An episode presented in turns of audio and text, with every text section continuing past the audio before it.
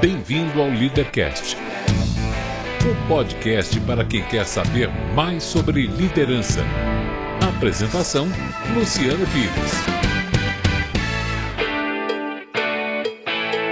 Bom dia, boa tarde, boa noite, bem-vindo, bem-vinda a mais um Leadercast, o podcast que trata de liderança e empreendedorismo com gente que faz acontecer.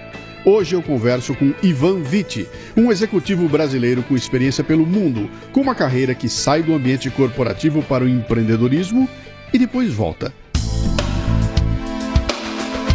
Este não é um programa de entrevistas, não tem perguntas programadas nem roteiro definido. É um bate-papo informal com gente que faz acontecer, que vai para lugares onde nem eu e nem meu convidado imaginamos.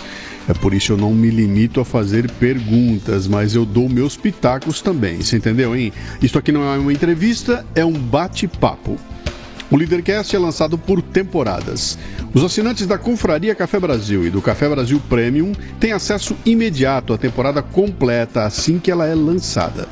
Os não assinantes receberão os programas gratuitamente, mas um por semana. Para assinar, acesse o cafebrasilpremium.com.br.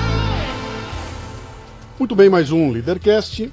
E a figura que está comigo aqui hoje, cara, eu conheço há tanto tempo que eu vou usar um termo que vai já definir o tempo que faz que eu conheço. Desde Priscas Eras. a gente vem do mesmo mercado, mercado automotivo, se cruzava em eventos para lá e para cá, papá. Depois a gente acabou, quando ele começou a fazer as mudanças na carreira dele, a gente se encontrou, virou colunista durante algum tempo do Portal Café Brasil, um isqueiro, né? E eu sempre, toreando uma hora, eu vou trazer ele aqui, aí pronto, deu certo. Cá está na minha frente hoje. Três perguntas fundamentais, você só não pode errar essas três, o resto, cara, pode estar à vontade. Eu quero saber seu nome, sua idade e o que é que você faz. Tá bom. Meu nome é Ivan Carlos Vitti, eu tenho 56 anos e eu sou troubleshooter. Troubleshooter, vamos ver. Traduzindo ao pé da letra, fica é um cara que ele, ele mata problemas. Isso. Mas você está hoje? Você está onde hoje? Não, hoje eu sou diretor executivo de serviços compartilhados da CAOA. CAOA, perfeitamente. Serviços compartilhados é área de compras, Sim, recursos humanos sim. e área de TI. TI também? Também. Ah, legal. Você nasceu onde? Porto Alegre. Gaúcho, T. Gaúcho. Ah, mas pratica ainda? É, não. Não, não pratica. O que, que teu pai fazia, tua mãe fazia lá? Ah, essa história é interessante. Meu pai era trabalhava na Pfizer e vacinava gado no Rio Grande do Sul. Na época que eu nasci, né? E a minha mãe era secretária executiva de uma empresa de transportes Uhum. lá em Porto Alegre também. Isso foi, eu nasci em 61, aí teve lá um período brabo e nós somos retirantes, só que em vez de ser retirantes do norte, nós somos do sul, Uhum. né? Ah, pintou uma crise, o emprego lá rareou e minha mãe comprou o estado de São Paulo na Praça da Alfândega lá em Porto Alegre e tinha uma vaga de secretária na Ford. Na época nem era Ford, era o Willis ainda, o Willis Overland do Brasil. Willis Overland. É, é assim que a gente vê que tá, tá velho Eu, ainda. eu ficava encantado que tinha um jipinho, que tinha um escorregador na frente, o É. paralama, paralama do escorregador. E o molequinho, cara, aquilo era. Aí a, a minha mãe fez a entrevista e conseguiu a vaga na Willis, né? Que era lá no prédio de São Bernardo do Campo, Sim. na Avenida do Taboão. E meu pai conseguiu um emprego na Johnson, em, São José dos Campos, ele começou a vender medicamento na época. Na, aqui em São Paulo, eu tinha o, o meu padrinho e minha madrinha, que era irmã do meu pai, e ele era militar da aeronáutica. Uhum. Ele estava servindo aqui no Campo de Marte como sargento e ele conseguiu passar no, no, no teste lá para ser aluno do CTA. Sim. Então foi o primeiro engenheiro da família, fez o curso de engenharia eletrônica, Teu padrinho. meu padrinho. Tá. Mas que, que idade você tinha quando a- o povo veio pra cá? Ah, eu tinha seis anos. Ah, Quer dizer, legal. eu sou gaúcho exportação. Sim. Né? Você cresceu. Né, todo- não, foi aqui em São Paulo. Aqui em São Paulo, é. Você foram morar onde? É Santana, porque o meu tio servia lá no parque, Sim. a gente ficou ali procurando casa e fui morar em Santana, na Praça 11, Uhum. que é a conjunção da Alfredo Pujol, a Dr. César e a Alameda Afonso Schmidt. Sim. E nós morávamos no primeiro com meu tio, né? E aí minha avó que veio com a gente também, enquanto a minha mãe trabalhava, meu pai trabalhava. ah, o objetivo da minha avó era procurar uma casa para morar. Uhum. O duro era uma, uma casa sem fiador, né? Eita. E aí a gente foi. Você tinha irmãos? Uma irmã tinha Uma um aninho. Mais um aninho, é. E a minha avó conheceu um- uma pessoa muito importante na minha vida, chama-se, chamava-se Antônio Ramos, um português que veio para o Brasil, casou com uma filha de italianos. Uhum. Ele veio para o Brasil assentar paralelepípedo para os trilhos do bonde, né? E como bom português, tinha umas casinhas para alugar. Sim. E minha avó conversou com ele, disse que a gente era de uma família boa, que nós estávamos tentando a vida. E ele falou: tá bom, então não precisa de fiador. Então, vamos morar aqui. Oh, que tempo fabuloso. E, e- e- Ivan, meu filho, meu filho foi alugar agora uma, uma casinha. Bobagem, cara. Aliás, eu aqui com essa aqui, meu filho com a casinha. Bobagem, cara. Meu Deus do céu, que encheção de saco. É carta de fiança do banco, fiador. Aí o fiador, o, o que pedem do fiador, né? Porque é dois imóveis e o imóvel tem que estar. e se tiver. no- Cara, mas uma encheção de saco que eu, eu falei, liguei pra mulher e falei: escuta, nós só queremos alugar uma casa. O valor do aluguel é uma bobagem, cara. Você tá falando de dois mil reais aí. Que saco. Não, tem que ser assim. Acabou, né, cara? Acabou essa história hoje em dia, né? e, e, assim, diferença é que eu lembro dele com muito carinho 50 anos depois, né? Pois É, é, é isso aí. é ele isso. foi o- um dos meus primeiros líderes inspiradores. Que legal. E, e ele não tinha filhos e me ensinou um montão de coisa na Se época. afeiçoou, se afeiçoou. Totalmente, me ensinou a, a trabalhar com ferramenta. Eu acho que influenciou até a minha decisão de ser engenheiro. Legal. Construir coisa. é, que, que, o, que que o Ivanzinho queria ser quando crescesse? Então, cara. o Ivan- Vendo, vendo o tio no meio dos aviões. ah, Então, que- eu, eu, eu tive esse sonho de ser piloto de avião, né? Sim. É, inclusive, eu tinha um kartzinho, daquele de pedalzinho, Sim. e quando eu descia lá pro quintalzinho onde eu podia andar de kart, morava um casal de velhinhos lá, seu Miguel e a dona Helena. E eles liberavam para mim andar lá, só que a dona Helena falava para mim, olha, uma hora o Miguel faz a tira a, a cochilinho dele, então você não pode fazer barulho.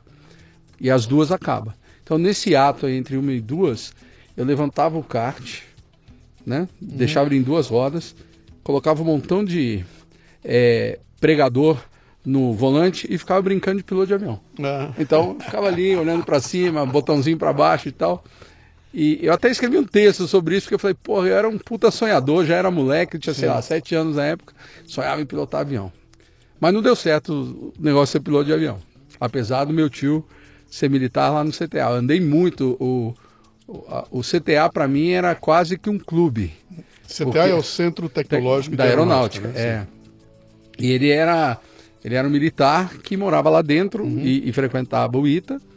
E depois ele se tornou até. é, Instituto de Tecnologia da Aeronáutica. Aeronáutica, sim.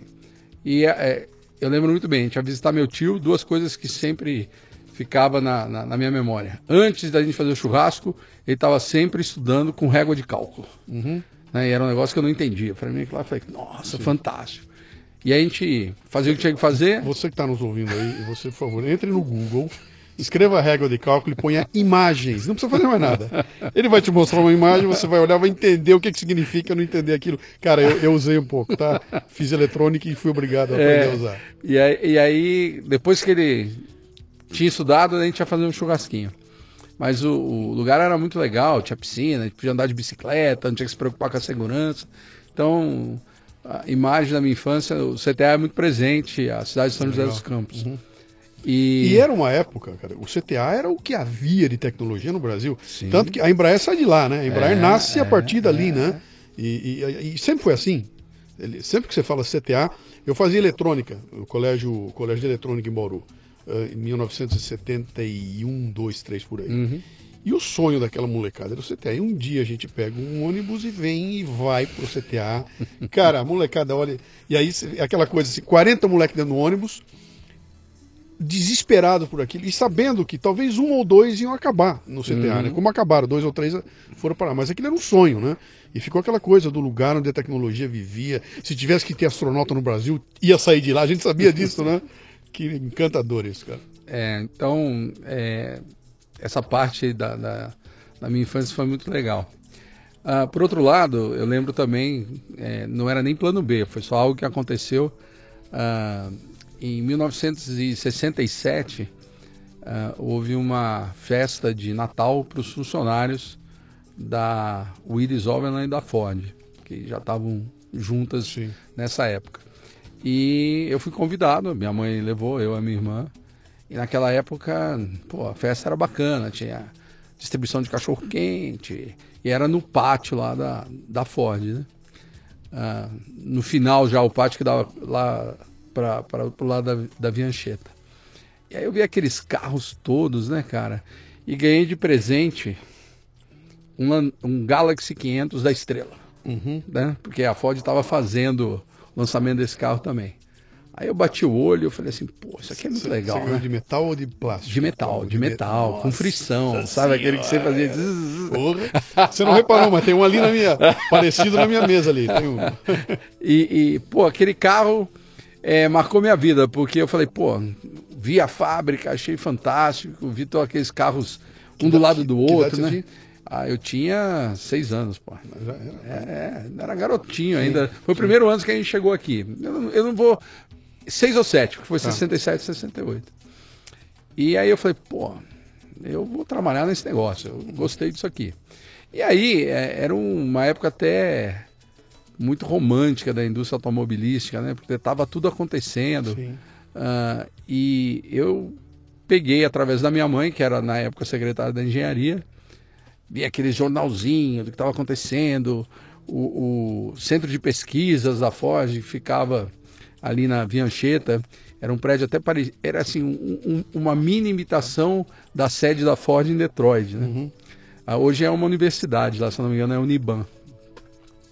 E eu falei, pô, muito legal, vou- um dia eu vou trabalhar aí. E aí é, fiz a, a, a escola, fiz um, um- um primário, na época era primário, ginásio, colegial Sim, e faculdade, né? Sim. Fiz o primário lá em Santana mesmo, no Externato São José, uma escola que já não existe mais. E fiz o exame de admissão para entrar na rede pública, Também fiz. né? Sim. Porque era o melhor, então Sim, você tinha que ser. Escola pública era a melhor. É, o exame de admissão é o seguinte: não existia vaga para todo mundo e você ou estava na escola privada, tinha que pagar, né? Ou estava na pública. E aí os caras criaram o exame de admissão. Eu fiz o exame de admissão e fui um dos excedentes. Excedente é o seguinte: eu não peguei a cota para entrar. Entendi. E aí foi uma confusão. na lista de espera. pá, é, e aí no fim criaram uma, uma sala essa e eu entrei. Eu fui dos primeiros, um pouquinho antes de você, de um sistema chamado pluricurricular que foi montado que era assim uma revolução no ensino. Eu chegava a ter aula de coisas do lar dentro de uma cozinha, cara, uma cozinha. Aula de educação sexual. Entrava numa salinha, tinha aula de, de mexer em madeira, com torno de madeira. Era um negócio totalmente revolucionário. Era tão maluco que quando os militares assumiram, aí logo em seguida, não vou dizer que foi por causa deles, mas houve uma, uma encrenca e acabaram com o pluricurricular e aquilo tudo desandou em nome de um outro projeto aí que deu nisso que está aí hoje. Mas vamos lá, continua. E, e aí entrei na, na- chamava Instituto Estadual Dr. Otávio Mendes, é, IEDOM, também conhecido lá na, na Zona Norte como SEDOM, colégio estadual. E era um colégio muito legal, fica na Voluntários da Pátria, lá em cima, perto da Caixa d'Água. E eu fiz o ginásio lá. Já estava na tua alça de mira engenharia? Na época eu queria trabalhar na indústria automobilística. Então eu pensava, e a engenharia sempre foi presente na minha vida por causa do meu tio, né, que estava se formando no ITA e tal. Então era um negócio que eu falei, bom, vou fazer a mesma coisa. Tanto é que é, ele influenciou tanto a gente que eu sou engenheiro eletrônico e o meu primo, que é filho dele, tem três meses de diferença de idade, é engenheiro eletrônico também né? E hoje ele é o diretor de segurança de informação e TI da Nestlé e mora na Suíça. E, tá Quer dizer, lá. teu, teu paradigma não foi seu pai, então. Não, não, seu foi, pai. foi meu tio. Foi, seu meu tio, é. E, e depois disso, é, eu terminei o, o, o ginásio ali em Santana e o colegial fui fazendo Mackenzie, Sim. né? E É também? Na Itambé. Tá, também. E foi muito legal, porque. Essa é também. maquinzista Sou. também? Não, também é uma coincidência. Aí eu fiz o colegial lá, já era um colegial técnico. Uhum. Então eu fiz o, o curso de eletrônica. Né? Engenheiro elet- eu fiz Curso colégio técnico de eletrônica eletrônica, também, é. sim, também. E, e quando eu acabei o, o Mackenzie, é, eu falei, bom, agora eu vou estudar engenharia e eu queria estudar no Mackenzie. Mas aí a minha mãe e meu pai se divorciaram e a minha mãe falou, ó, para estudar vai ter que ajudar aí a, Trabalhar. a trabalhar. Eu falei, beleza. E naquela época, na, na, para fazer curso de engenharia à noite, você tinha poucas opções, né? E eu fui estudar em Mogi das Cruzes. Uhum. E Mogi das Cruzes é o que a gente chamava assim, era um endurance naquele tempo chegar lá, né? Porque você tinha que pegar trem e tal. E eu falei, pô, negócio não é fácil não, né? Longe, morava em Santana, estudava em Mogi e comecei a procurar emprego. Procurar emprego. E foi uma época frustrante, porque eu falei, pô, não sei, era 1979, né? E eu queria trabalhar para poder pagar a faculdade. Minha mãe estava lá segurando a barra para mim. E eu falei, pô, vamos nessa, né? E aí eu ia fazer teste, o pessoal dizia, não, mas pô, você não para engenharia não dá, porque você está no comecinho do curso, não dá para fazer é, estágio, tem que esperar até o terceiro ano. Aí eu ia tentar outras coisas, o pessoal dizia, não, mas você vai tentar ser. Por exemplo, tentei muito ser caixa de banco, né? Ia fazer os testes, o pessoal, não, mas você vai fazendo engenharia, isso aqui não vai dar certo e tal. sim. Então eu fiquei num hiato ali e a coisa não andava, meio frustrante. Um belo dia minha mãe chegou para mim e falou assim, ó, tem um emprego temporário na, na Ford Piranga. Eu falei, pô, beleza. Ela falou, três meses para uma agência terceirizada. Eu falei, pô, quero ir ver lá. Eu fui lá, fiz um teste, a, a- a agência era em São Caetano do Sul. Chamava Madote, mão de obra temporária. Não sei se existe. Se existe, Hoje estaria, hoje estaria no, né? Estaria na onda, hoje estaria muito na moda, né, cara? E, e passei lá e eles me. Ali- Aliás, na época não era, não tinha terceirizada ainda. Esse termo acho que nem existia. Era né? mão de obra temporária. Era mão de obra dizia. temporária. é. E eu fui trabalhar na, na fábrica da Ford no Ipiranga, ali perto do viaduto Pacheco Chaves, hoje é um shopping lá, Sim. na área de finanças. E eu era Avenida do Estado, não é Avenida do Estado? É ali perto, é, é ali perto, né? do Sim, Avenida do sim, Estado. sim. Ali se fazia é, caminhões Uhum. e ali se fazia o Galaxy também. né? E eu cheguei lá e o, o serviço era auxiliar administrativo. Eu falei, vamos ver o que, que é. E era pagamento de dividendos para acionistas. Aí eu falei assim, pô, como é que é isso? Naquele tempo, as ações se guardavam na empresa. Um cofre. Não, era, era uma sala de arquivo imensa. Sim. As- então, por exemplo, se tivesse Luciano Pires, você estaria no L, Sim. né? Eu pegaria seu nome e ali na sua pastinha estariam os títulos, as ações Uhum. que você teria da empresa. E era como se fosse um diplominha, né? Então tinha lá ou Sim, o W da Willis, Sim. ou um caminhão desenhado da Ford. Era lindo, era um certificado bonito, Isso, né? Era uma bonitaço. era aquilo lá, isso. é. E embaixo da, da, da- do título esse desse diploma tinha ticketzinhos com o número do ano. Então estava lá 77, 78, 79, 80, 81, 82. Aquilo lá era o cupom, né? Que se fala da ação. O preço do cupom. E com base no número de cupons que você arrancava, colocava dentro do envelopinho, eu preparava um borderozinho para pagamento de dividendo, né? E aí o pessoal mandava brasa lá no cálculo. Só que eu já fazia engenharia e na época eu tinha uma calculadora HP 29C, né, que era programável. E o pessoal fazia lá o, o cálculo com aquelas máquinas facite de orelhinha, Sim. né? Cá para lá e para cá. E eu falei, pô, Você aí... que está ouvindo a gente aqui e queria saber o que é que existe por trás de um Excel, é isso que o Ivan está contando aqui. Então, quando você vê a tua planilha do Excel, você imagina uns 500 caras lá atrás, um neguinho puxando o outro da calculadora, fazendo aquilo É, não, era um que o negócio- Excel faz hoje. É. Né? E, e eu lembro bem, eh, tinha lá um, um- um grupo, eu lembro até o nome do pessoal lá, o seu Romeu, o Jair, o, o Matos, que era o gerente da área, e tinha uma linha de produção para fazer pagamento de dividendo. Aí eu via como foi feito o cálculo, um dia eu falei, pô, deixa eu fazer um programa na HP aqui, para ver se esse troço bate, né? Sim. E aí eu fiz o programinha. Aí eu chamei o seu Romeu, que era o supervisor da área, eu falei, ó, oh, seu Romeu, eu fiz um programinha aqui que faz o mesmo cálculo borderô, só que faz mais rápido. O senhor leva um tempão aí, eu só vou colocando aqui, já vai aparecendo os resultados da memória e é só a gente escrever. Ele falou, ué, como é que você fez isso? É, programei. Ele até no começo pensou que era gozação, porque gostava de pegadinha uhum. e tal. Aí eu falei, ah, me dá um aí que o senhor não fez ainda, eu faço primeiro, depois o senhor confere. Quando ele viu que bateu os resultados, ele falou, pô, rapaz, mas esse troço é revolucionário. Uhum. Eu falei assim, olha, é simples, né? Você tinha 19 anos de idade? 19 anos. 19, Aí fiz, mas tive meu primeiro choque, porque com o advento de fazer o programinha, o trabalho caiu pra caramba e as três pessoas que estavam empregadas temporariamente, duas foram dispensadas. E eu fiquei. Por minha culpa. Uhum. Então foi meu primeiro trauma de fazer redução de custo. Sim. Mal sabia você o que, o que vinha pela frente. mas, mas foi interessante, cara. Sim. E aí é, fiz isso, pagamos, e aí veio a parte mais legal do serviço, porque é, a gente fazia os borderôs, hum. e aí eu tinha que levar aquela informação para a área de TI da Ford, que ficava lá em São Bernardo.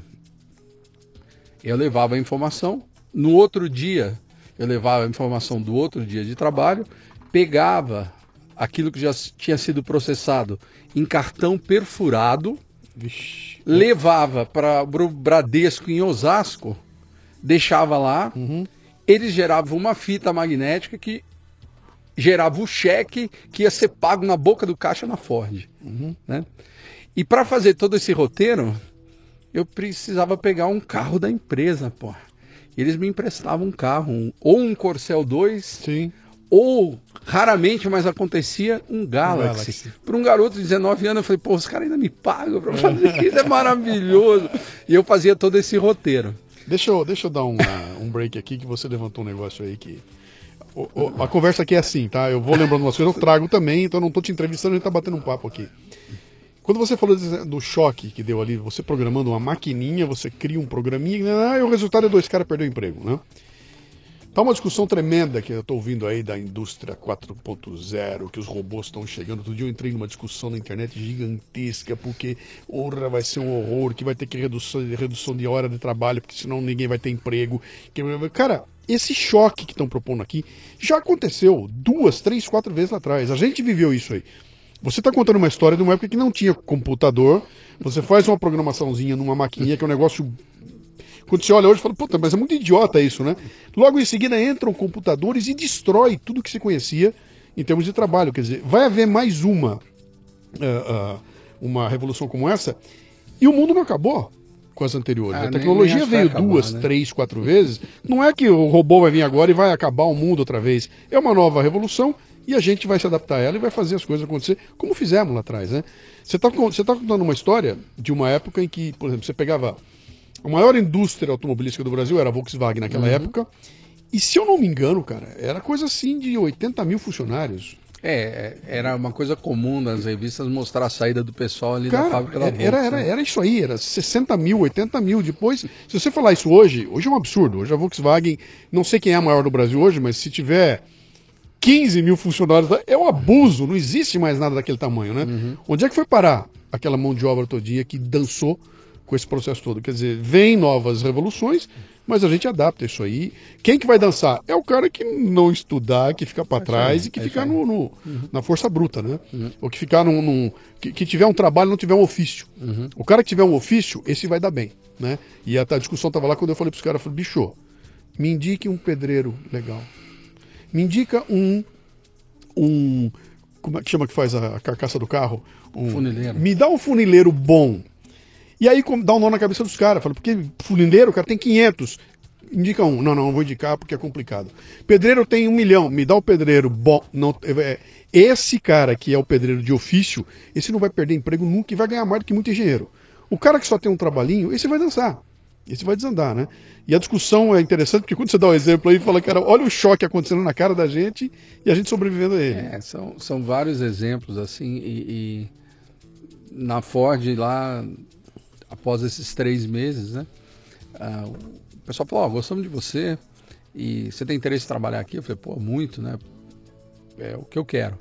Falou, nós temos uma vaga no departamento de consórcio. Eu falei, bacana. Fui lá. Aí a pessoa me entrevistou, viu o meu currículo, falou, pô, você faz engenharia? Eu falei, é, eu faço engenharia. Ele falou, e você quer trabalhar em consórcio? Eu falei, cara, eu quero trabalhar. Sim. Eu quero estar dentro e aí a gente vai vendo. Ele falou assim, pô, mas eletrônica, a Ford tem uma divisão eletrônica. Eu falei, ah, é? É a Filco. Né? Tanto é que algumas pessoas vão lembrar a Filco Ford, né? Uhum. Filco, para quem não sabe, ó, esse é Breakthrough. Significa Philadelphia Corporation. Uhum. Né? Esse é o, a, o nome Filco. Sim. E a Ford adquiriu a Filco depois da, da Segunda Guerra Mundial. A Filco fazia geladeira, fazia máquina de lavar, linha branca. E na guerra eles fizeram aviões né, para a guerra. E saindo da, da, dessa situação, a Ford adquiriu a Filco para fazer rádio de carro. Me lembro, cara, dos radião, é a honra, aquilo era bonito, cara. É. E essa fábrica que ficava em Lansdale, na, na Pensilvânia, foi a, a, produtora do, dos rádios de automóveis por muitos, muitos anos. Em 1972, a, num programa de, de como é que o pessoal fala, maquiladora, né? No México, aqui era a Zona Franca. Sim. Nós tínhamos incentivos para quem exportava e tal. A, a Ford fez uma fábrica ah, para a produção desses autorrádios em regime de drawback. Então você importava os componentes sem pagar imposto e exportava os produtos Pro- Acabados para prontos. acabados prontos para o exterior. E essa fábrica ficar ali ainda existia, sei, ainda existe, mas está bem menor, ficava em Cumbica Uhum. e chamava-se no início Filco. E depois passou a se chamar FIC, Ford Indústria e Comércio e tal. E como era de propriedade da Ford, tinha um, um- uma pessoa de recrutamento que trabalhava no Ipiranga, que foi ser gerente nessa fábrica da Filco. Esse cara do consórcio conhecia o cara e escreveu uma carta de recomendação. Para você. É, e falou assim: olha, essa pessoa estagiou aqui na Ford e tal, fez um bom trabalho, está fazendo engenharia eletrônica e tal. Eu queria que você entrevistasse ele e visse se tem alguma possibilidade. E eu fui, né? Ah, difícil chegar em Cumbica naquela época. A rodovia dos trabalhadores, hoje a Ayrton Senna sequer existia. Né? Você tinha que pegar a Dutra, pegar um terrão, hoje está tudo bonito lá. Mas cheguei, fui entrevistado e o pessoal falou: olha, temos um problema. Você está fazendo engenharia, mas está no começo, não dá para ser estagiário. Então, a única vaga que a gente tem aqui é uma vaga na produção e o turno começa 5 e 10. Né? E sábado tem que trabalhar. É? Do, da manhã começava às 6 e acabava meio-dia, No sábado. no sábado. Você você tinha que sair de Santana É, para ir para lá, chegar lá às 5 e 10 da manhã. é, o turno começava às 5 e 10. Que beleza. Aí o pessoal achou que eu não ia fazer. Eu falei, cara, tô dentro, quero trabalhar. E eu estudava em Mogi, né? Então a fábrica ficava no meio do caminho entre onde eu morava e onde eu estudava. E, mas tinha ônibus da, da empresa, ele passava ali, naquela época eu já morava ali na Avenida Brasleme, o ônibus passava quatro e meia para me apanhar, e eu pegava o ônibus na frente de casa e ia dormindo até a fábrica. Olha só, saindo da Brasleme, quatro e meia, chegava na fábrica por volta de 5 e 5. E em 35 minutos você ia de Santana, Santana. a Cumbica, pela Dutra. Era outra época. Sim, pô, imagina. Hoje Não em tinha dia, tanto trânsito. Hoje em dia o que, que é isso? É uma hora, uma hora e meia brincando, né? E bati o pontinho e ia para minha posição na linha. E o nome da minha função naquela época era troubleshooter. Né? Ah, então o que, que eu então fazia? Eu era um daí, técnico cara. de produção. Eu ficava na linha e os rádios eram produzidos, os rádios que passavam nos testes automáticos seguiam seu caminho para montagem, os que falhavam vinham para mim. E meu objetivo era consertar o rádio. Então era meu primeiro trabalho é, sem ser temporário em carteira é consertador C. Né? e a gente ganhava por hora. Ah, algumas lembranças muito legais desse período. A pessoa que me ensinou a trabalhar em alto volume na produção era um técnico de produção é, que veio do Nordeste. Eu lembro o, o apelido dele até hoje, Piauí. E ele foi o cara que falou: olha, fica calmo, porque empilhava a rádio. A gente fazia 1560 rádios por hora, né? Consertando o rádio. É, esse era o volume da rinha. O que estragava eu tinha que pôr em carrinho Ah, e ir arrumando para botar de volta na produção. Então, o começo era desesperador. Você fala, pô, eu não consigo entender. Pô, pega o esquema do rádio. Ele falou, calma, vamos indo. No final era mais ou menos assim. Passados três meses, eu pegava o rádio que estava com defeito, ligava, olhava o sinal do osciloscópio e falava, troca o capacitor C24. porque Pelo próprio sinal você já via, né? Sim. E na- no pau. E cursando e fazendo, fazendo faculdade à noite. faculdade à noite. Então eu saía do turno, duas horas, e ia para casa, Uhum. Lá com o ônibus, comia um lanchinho, pegava outro ônibus, ia até a- a- o metrô, ia até a Estação da Luz, da Luz eu ia pro Braz, pegava o trem dos estudantes, ia pra Mogi, Que obra, bicho. era fininho, pesava 63 Oh, quilos. Isso quanto tempo durou isso aí? Foram três anos, quatro Não, anos? não, é, é assim, engenharia era um curso de cinco anos, né? Sim. É, à noite são, eram seis. E o dia que mais tinha aula era sábado, e sábado eu trabalhava. Então eu tive que fazer um regime parcelado para repor as aulas de sábado. sim. Então o meu curso levou sete anos. Para se formar engenheiro É, eletrônico. Eletrônico. Engenheiro eletrônico. É, eu me formei em 1984. Uhum. Já faz tempo. Foi. Mas aí você, formado em eletrônica, dentro da Ford, Uhum. trabalhando na- do grupo Ford, trabalhando numa área de eletrônica, né? Uhum. Você botou na cabeça, bom, é aqui que eu vou ficar. Ah, o meu é negócio é- era ter certeza que eu ia ter uma carreira Uhum. e eu comecei a ficar bastante empolgado com o processo produtivo. Era Uhum. uma fábrica que tinha muita tecnologia, a, a- a linha de produção. Naquela época, Luciano, uma fábrica para produzir 1.560 rádios que eu disse era de um tipo, né? A gente chegava a produzir 20 mil rádios por dia. Pra, Caceta. a gente abastecia todas as fábricas da Ford do mundo, né? Sim. E tinha 7 mil funcionários. Na tua, onde você naquela, tava lá? naquela, fábrica, naquela naquela fábrica. Cara, os números são. Quando você ouve isso hoje em dia, você fala, cara, uma fábrica hoje para ter 7 mil funcionários. É. Eu tenho que produzir o quê? Eu não faço ideia. O que, que é? Que indústrias hoje em dia tem 7 mil funcionários, né? Era um- um- uma mão de obra intensa, porque você tinha que colocar componentes à mão, você tinha que montar na mão, então é muita gente. Bom, 20 e nada de anos de idade, 20 e pouquinho, você Uhum. dentro da, da- do grupo Ford, ganhando como se ganhava bem naquela época, É, pô, não porque me você me reclamando, né? Fazendo o seu, seu, seu estudo, você tira o diploma, pega o canudão na mão, chega em casa e fala, mãe, tá aqui, ó, meu canudo tá aqui, sua mãe orgulhosa, aquela coisa maravilhosa, tudo. Aí você fala, muito bem, vou tocar minha vida. Botou na cabeça que você ia fazer o quê, cara? Qual, era, Então. qual era, o, qual era o, o target? É, é muito interessante, porque eu sempre fui um cara muito agressivo na carreira e eu comecei a, a perceber que eu tinha, pelo tempo que eu fiquei na linha de produção, eu tinha capacidade de resolver problemas bem rapidamente, principalmente nos rádios, eu tive muito tempo trabalhando no front, né? Um troubleshooter. Um troubleshooter. Que não resolve rapidamente, não é um troubleshooter, né? Então, é um a- trouble enhancer. É, uma a coisa foi assim. bem, aí eu fui, eu sempre fui agressivo. E eu, eu antes de me formar, eu me casei, pô. Uhum. Então eu falei, pô, agora tem família e tal, e eu preciso mandar a brasa. E eu fui conversar com, com um chefe meu, porque eu falei, pô, olha, eu tô aqui trabalhando e tal, mas eu percebi que tem aquela pessoa que está aqui trabalhando também e ganha mais que eu. Porque você sabe, né? No Brasil conversa com o outro, sabe o salário e tal. Eu falei, não, mas ele tem mais tempo de casa, pô. Eu falei, ah, então é assim, é por tempo de casa. Ele falou, é, vai trabalhando aí que você tá indo bem e tal. Aí eu falei, pô, se tem uma coisa que eu não sei fazer é ficar velho mais rápido, né? Sim. Mas eu preciso ganhar mais dinheiro porque eu preciso sustentar minha família, pô, porque eu já era casado e tal. E aí eu falei, pô, vou procurar alguma oportunidade. Tava claro pra você que era lá dentro. É, na Ou verdade. você estava aberto para. É, não, eu estava aberto para ver o que ia acontecer. Eu gostaria muito que fosse lá dentro, né? E, mas ah, conversei com algumas pessoas e não havia oportunidades disponíveis. Já era anos 80 isso? Era ah, 1986. 86. Isso. Só, só para a gente se situar aqui. Sarney, É. Sarney a caminho de Collor.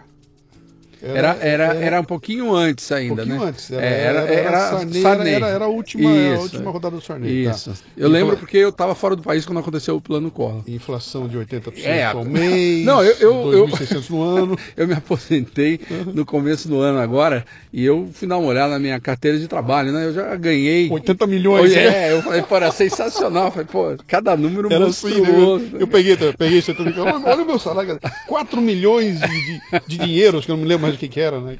Era uma loucura. É uma aquilo, né? loucura.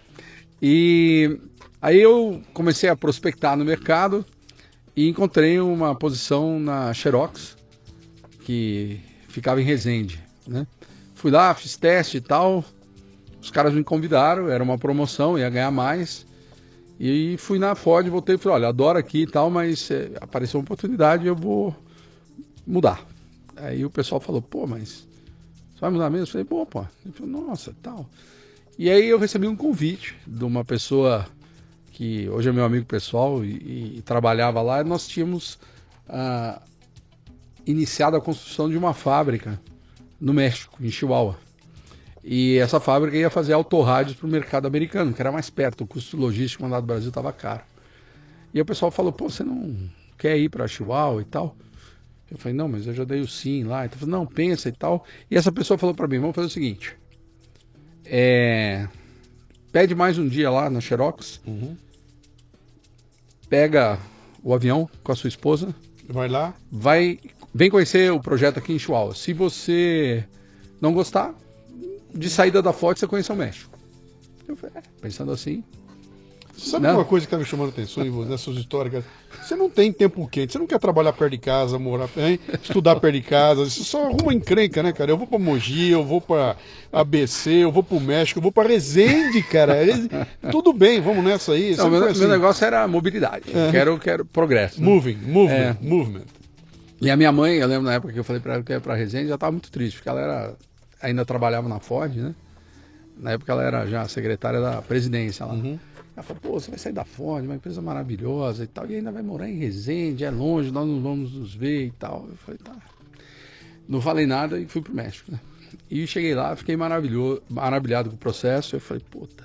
E foi muito difícil dormir lá no México, porque eu tinha que tomar a decisão, né? E aí minha parceira lá, minha esposa, que é filha única também, e é psicóloga, ela falou, pô, isso aí aqui eu vou poder trabalhar?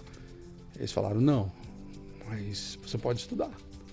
Então, eu cheguei no outro dia e falei, olha, eu gostei muito do projeto, agora eu preciso saber, o salário é melhor, não é melhor, a promoção não é, e o que, que vocês podem fazer pela minha esposa, né? E aí, imediatamente o cara falou assim: o salário é o que você vai querer, sua esposa pode fazer um curso de pós-graduação na área dela, a gente vai bancar. E é isso? É. Então, bem-vindo. E foi assim, né? E aí eu voltei e fui comunicar à minha mãe. Eu falei, ó, tem boas e más notícias. Ela falou, qual é a boa? Eu Não falei, vou mais ficar... pra Resende. Não, vou, vou ficar na Ford. Não, a boa era eu vou ficar na Ford. Ela falou, pô, que legal. E qual é a ruim? Eu falei, eu vou morar um pouquinho mais longe. Vou morar em Chihuahua. Ela falou, onde é isso, né? Eu falei, norte do México, né?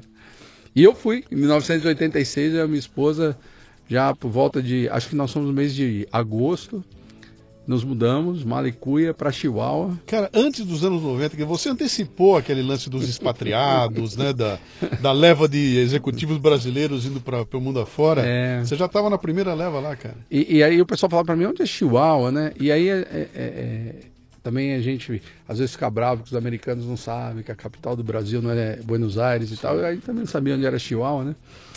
E Chihuahua é a capital do estado de Chihuahua, que é o maior estado da República Mexicana. Né? Fica ao norte, faz fronteira com o Texas. Eu morava bem pertinho dos Estados Unidos. 350 quilômetros de carro, você estava em El Paso. E a cidade de fronteira é a cidade de Juárez.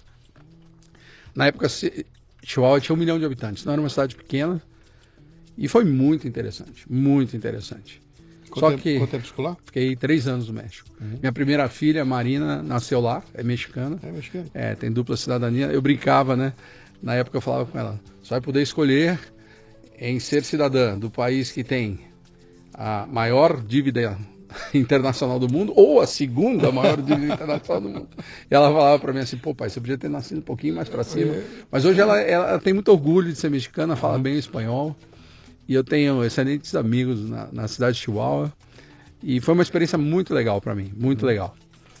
De lá, é, nós temos um, um... Você foi lá para comandar equipes? Não, não. Eu, eu fui para lá para ser primeiro supervisor de treinamento, porque existia tanta maquiladora na cidade de Chihuahua, porque era zona franca, que a rotatividade pessoal beirava 80% ao ano.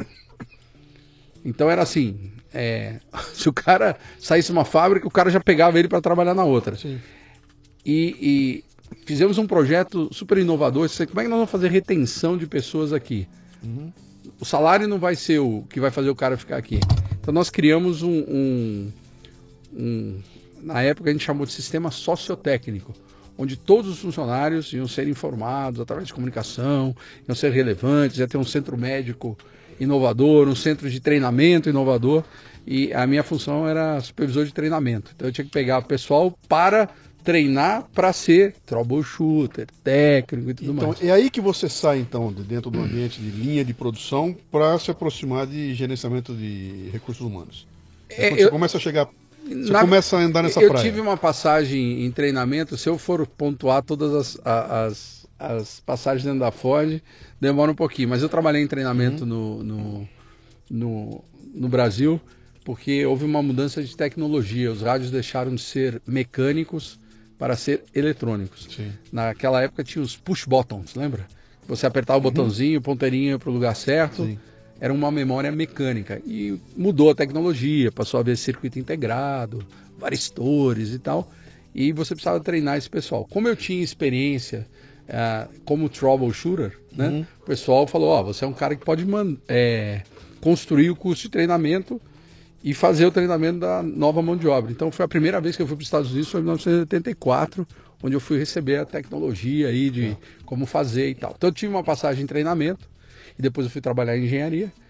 Essa combinação de engenheiro e treinamento me levou ao México. Uhum. Né? Então eu trabalhei um ano nessa função, fizemos um centro de treinamento muito legal e depois eu me mudei para a área de manufatura. Né?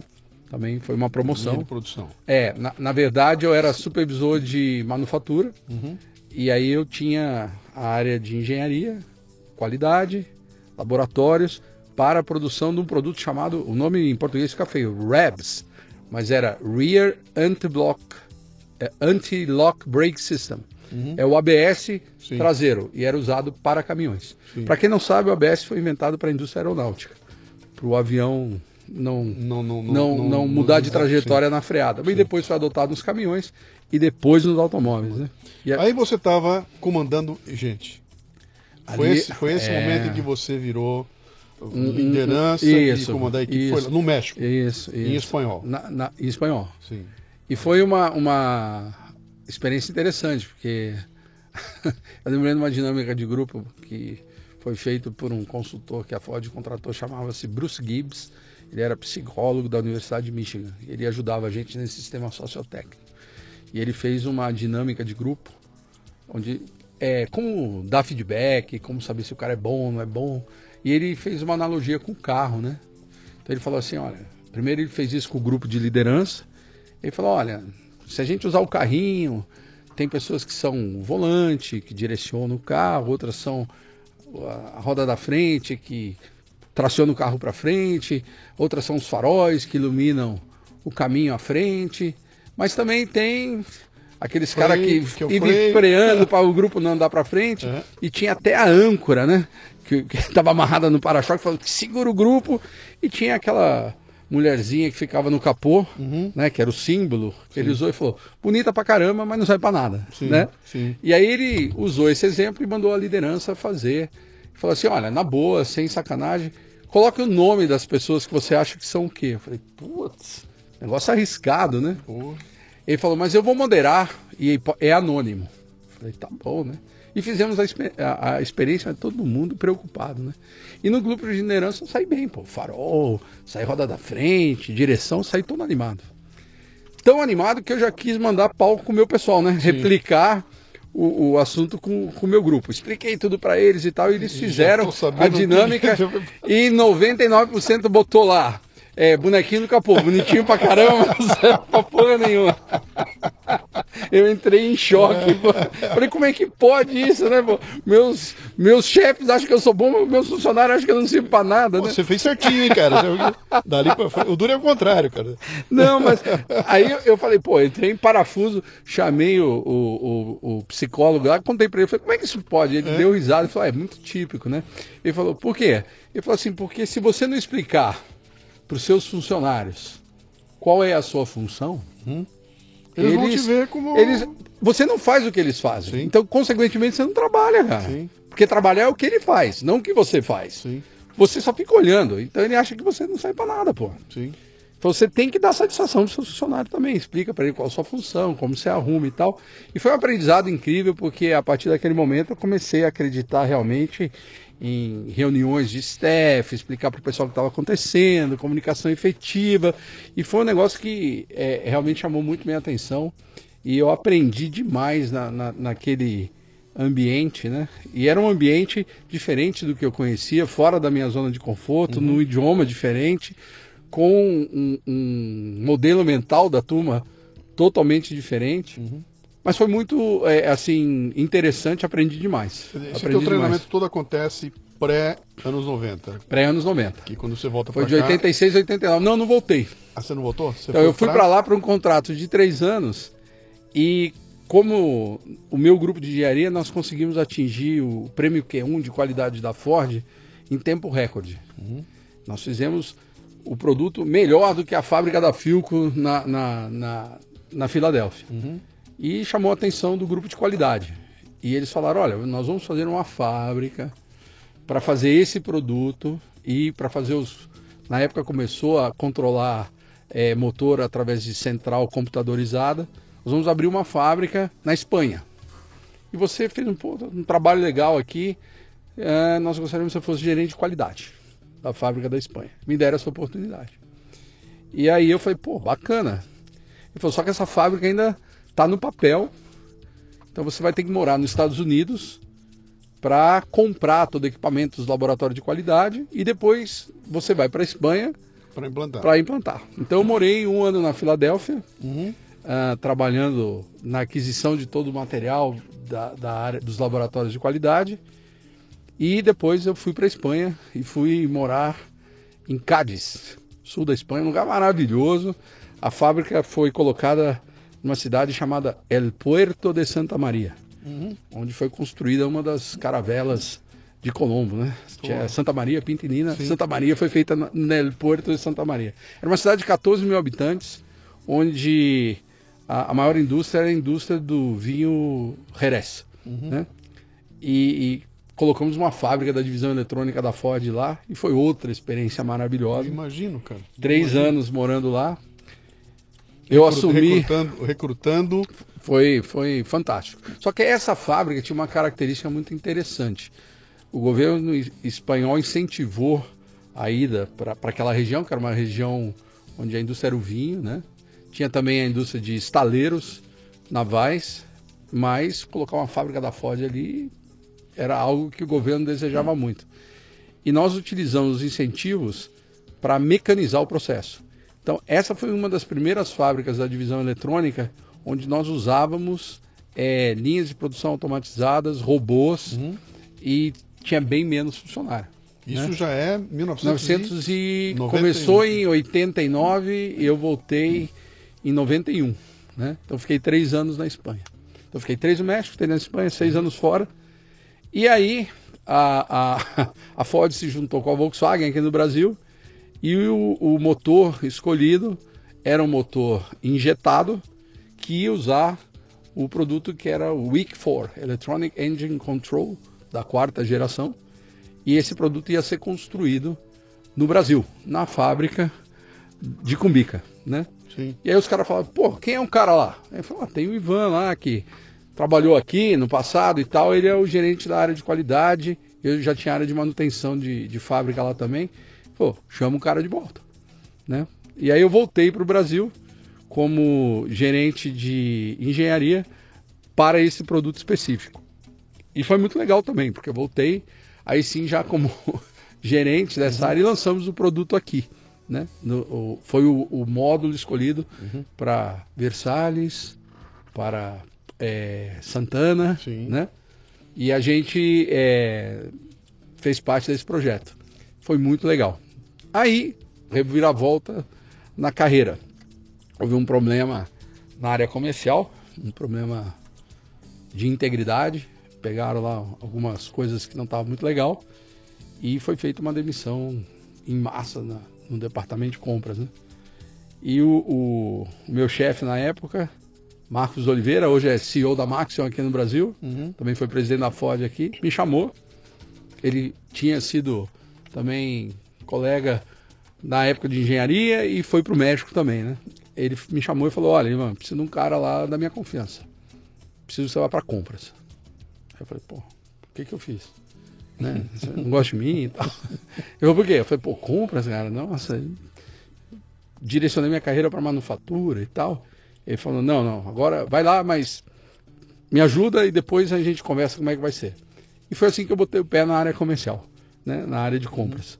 E me apaixonei tremendamente, porque era uma área que era bacana, mas não tinha os processos que a área de manufatura tinha. Então o engenheiro lá chegou lá e falou: pô, processo para isso, para aquilo, como negocia, como tira, como faz, não sei o quê. E foi super legal. O que Aí, é esse, esse espírito, cara? Eu tive uma, uma experiência. Eu, eu sou. Minha área era comunicação, eu fui parar por acaso numa indústria de autopeça. Cheguei lá, assim, tipo assim, vou ficar um pouco aqui. E meu pouco virou 26 anos, né? E eu entrei lá com a área de marketing e tudo mais, e fiquei ali da área de marketing. E tive a oportunidade de ser convidado pelo presidente para ir para outra área. E o cara chegou para mim e era assim, uma área de financeira, alguma coisa desse tipo. Aí me chamou na sala lá, pô, você tá indo bem, ah, que tal expandir teu horizonte na outra área. E eu virei para ele e falei, cara, não. Se você me forçar a barra, eu vou embora. Porque minha área é marketing, eu sou um cara de comunicação e eu quero fazer minha carreira aqui em comunicação. E eu não aceitei abrir. E isso dificultou muito meu, minha evolução lá dentro, porque eu fiquei focado numa área só. Ainda mais marketing dentro de indústria de autopeças, que é inexistente. Fiz uma baita carreira legal lá, mas sempre ficou na minha cabeça que se eu tivesse aberto esse caminho, eu teria, teria ampliado. Você, pelo jeito, não teve dificuldade nenhuma em nenhum momento. Não. Cara, o que é que tem que fazer aí? Daqui que eu sou o troubleshooter, Então, é, eu vou é, resolver. é, é, hoje, né, quando eu, eu abri aqui o nosso bate-papo, você perguntou que eu era troubleshooter, é, essa ficha me caiu muito tempo depois, né? Eu falei assim, pô, qual é a, a denominador comum da minha carreira, né? É, não são as áreas, porque eu trabalhei em muitas áreas, mas é, eu tinha essa vontade de resolver problemas, superar coisas que não estavam bem, melhorar e tal. E esse troço me apaixona, entendeu? Eu sou apaixonado por Não, isso. não importa o problema, Não. a razão onde está, E- vou e- resolver. E mais uma coisa que eu curti demais, trabalhar com pessoas. Né? Então é- era um negócio que eu falava assim, pô, se você fizer um time legal, você faz qualquer coisa, né? E, e descobri, talvez um pouco antes que a maioria, que o segredo não está em querer fazer tudo. É encontrar gente boa, que saiba fazer diversas coisas e montar um time heterogêneo, bacana e bem informado, né? Num clima legal de trabalho. Eu acho que essa é a, a- a grande... O pulo do gato é isso aí. Vamos lá, repete de novo a receita. Vamos lá. Primeiro, arrumar gente. capacitada e heterogênea, né? Que você, sei, eu quero um cara que, que olhe para esse lado, eu quero um cara que olhe para o outro lado, eu quero é, é o que hoje se chama diversidade. Eu quero um grupo diverso, né? E que não seja vaca de presépio, diga sim, sim, sim. Não, pô, isso aqui e aquilo lá. Vamos, vamos Sim, gente misturar e vamos bater. Você não quer bola. yes, sir. Não, yes, sir não, me serve. Não, não. Eu, eu preciso, preciso de contestação Isso. e eu uso até isso muito numa palestra minha para dizer que os melhores caras que, que eu tive trabalhando comigo eram aqueles que, que chegavam na reunião e não faziam só sim senhor, mas falavam por quê? Por que isso e por que não aquilo? Por que não desse jeito? E me obrigava a exercitar o. o- eu vou ter que explicar para esses caras sem dar carteirada, né? E ao explicar para eles sem dar carteirada, você já vai sacando, opa, opa, tem uma oportunidade ali, tem outra aqui. Isso vai ampliando É, outra né? coisa que, que talvez eu acho que foi um facilitador é o fato de ter trabalhado na linha de produção me mostrou claramente que todo mundo que está na cadeia produtiva tem valor, né? E esse lance de cumprimentar todo mundo, falar com todo mundo, dar bom dia para todo mundo, quebrar o gelo, mostrar que você é humano, que você tem sentimentos e tal, as pessoas não têm medo de se aproximar de você e a comunicação flui mais rápido. Então, é, é, eu gosto muito de trabalhar com pessoas e, e- e sentir o que o outro pensa e, e ver o que ele fala, es- experimentar isso, deixar o cara é, é, ir sozinho, fazer aquele troço. E não é clichê, mas realmente é elogiar em, em público e, e, dar os toques em privado, sim, né? Não sim. ao contrário, né? Que muita sim. gente às vezes faz. Então, esse lado aí foi muito legal, mas eu, eu às vezes tive feedback de ser muito agressivo também, uhum. né? A idade ajuda a, a você baixar a, bola, a baixar a bola, o ego fica sob controle e tal. Mas eu, eu curti cada momento disso. Então fui para a área de, de compras. compras. depois uh, eu fui para a área de MPNL, que é Material Planning and Logistics. Para os entendedores a gente chama miserable place to live, porque sempre falta material, sobra sim, material, sim, sim. mas se aprende e, muito. É, é muito complexo. mas a gente aprende muito, aprende muito e o time lá foi muito legal também, aprendi horrores e nós fizemos muita coisa inovadora naquela época uh, em termos de importação. Fizemos um, um, trabalho muito legal com a Receita Federal, que tinha um grupo de inteligência, tudo saído do ITA, queria revolucionar a alfândega e tal. E inventamos lá os canais de canal vermelho, canal verde, é, entrepostos aduaneiros. Foi uma época muito bacana. Milk Run. É, o Milk Run é para pegar o materialzinho, né? é. né? é, e aí, é, eu virei, na, na, na, divisão eletrônica, juntou a área de materiais com a área de compras, eu virei diretor de logística. Uhum. Ah, perdão, de suprimentos, diretor de suprimentos. E aí eu tinha 34 anos. Né? Aí apareceu uma oportunidade uh, de fazer tudo aquilo que a gente criou, de consolidadores e tal, numa escala global, porque a Ford tinha mercados emergentes em vários lugares. Eu fui convidado para ser o gerente de logística para mercados emergentes e aí eu fui para a Inglaterra. Né? Aí fiquei lá a também. Partir de lá. Né? É, dois anos. Então, deixa eu dar um, deixa eu dar uma daquelas outras pausas aqui. A gente passou rapidamente aí pelos anos começo dos anos 90. A indústria automobilística brasileira, ela tem uma história antes do Collor e depois do Collor. O Collor é um momento de, de de virada ali impressionante, aquela história do no Brasil As só fabrica carroça, uhum. né? O brasileiro só faz carroça. Uhum. Aliás, para quem não sabe da história aqui, eu vou dar a dica. Tá? O Collor ganha a eleição, antes de tomar posse, tira umas férias na Itália. Lá na Itália, o pessoal vai, dirige uma Ferrari e tudo mais, ele vai dar uma entrevista para o jornalista antes de assumir.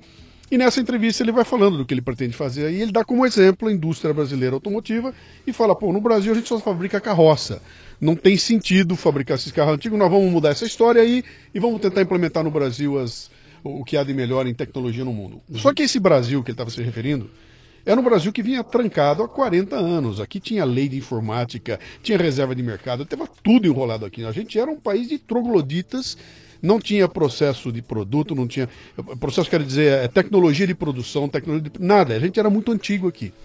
E o Collor vem e não faz devagarinho, ele chuta a porta, cara. E ele vira o país de ponta cabeça, porque ele assina dois papéis, acaba do dia para noite com a lei, com a reserva de mercado e com a lei da informática, e no dia seguinte nós estamos importando computador, carro importado chegando aqui. E isso foi um impacto. Eu diria que não sei se alguma indústria sentiu como sentiu automotiva. Eu me lembro que eu fiz um trabalho grande naquela época. Cinco anos depois disso, só tinha sobrado a Kombi. O resto tinha mudado tudo no Brasil. E quando eu falo mudar, não é que mudou o design do carro. Os caras tiraram um motor velho e botaram um motor novo. Os caras mudaram, mudou, injeção eletrônica entrou aqui, ABS, essa loucura toda nova entrou. E, essa, e nós tivemos que reinventar essa indústria totalmente. Então mudou tudo, cara. Mudou a, a forma de reportar, o computador chegando, foi uma loucura. Foi uma. Isso aconteceu em cinco anos, ao longo dos anos 90 ali, que era quando você estava envolvido nessa coisa. E uma das coisas legais que você está falando aí legais, que foi complicada, era que de repente essas grandes indústrias começaram a enxergar não mais.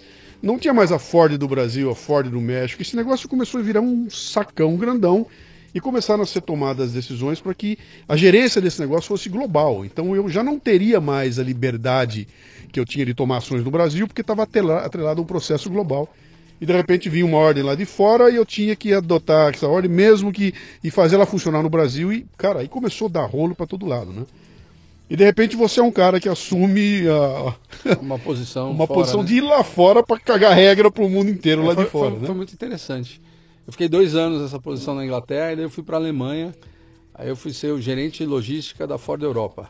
Mas na, na Inglaterra, o que, que, você fez na Inglaterra? Era, era, era para mercados emergentes. A gente montou Sim. consolidadores logísticos para enviar produtos, uhum. peças para o mundo inteiro sem ter problemas de alfândega e tal. Era é, refinamento do ciclo logístico para baixar custo. É muito caro a logística. Depois de lá você foi para onde? Para para Alemanha. Alemanha. É, aí eu Cara... fui ser gerente de logística da Ford. México, Estados Europa. Unidos, Inglaterra, Espanha, Espanha Alemanha. Alemanha. É. Cara, que. Rodei, rodei. Rodou. E aí, em 1999, após 10 anos de, de expatriado, e aí já com duas filhas, né? Eu voltei para o Brasil uhum. na posição de diretor de compras na América do Sul da Ford. Aí tinha Brasil, Argentina e Venezuela, que uhum. infelizmente hoje está nessa situação, mas eram essas três fábricas que a gente comandava. Uhum. Ah, e aí tivemos um. Foi um período interessante, fiquei muito assim emocionado, porque a Ford ia fazer uma fábrica em Gravataí, né? Sim, no Rio Grande do Sul. Oh. Mas deu errado. Não, então, pera um pouquinho, que essa história, essa história, essa história é boa. Pera, pera um pouquinho, pera um pouquinho. 1999. Pra vocês entenderem o que estava acontecendo com o mercado no Brasil automotivo. Em 1997, a gente tinha explodido a produção aqui. Qualquer um que olhasse o Brasil falava, cara, dentro de cinco anos o Brasil vai estar fazendo 3, mil 3 milhões de carros por ano. Era a bola da vez. O Brasil, todas as montadoras olharam para cá e falaram, é para aí que a gente vai. E de repente, 18 montadoras vieram de uma vez só para o Brasil. Começou a entrar dinheiro de todo lado aqui. Aqui estava uma loucura. O mercado automotivo era uma coisa fabulosa no Brasil, até chegar em 1999. Quando tem uma crise russa e o mundo desmonta e aqueles números do Brasil não eram mais aquilo. Então, de repente, começou uma baita discussão, né? Só que já tinha muita coisa colocada aqui, as empresas estavam chegando para cá. Alguns importadores estavam se transformando em produtores aqui do Brasil, etc e tal.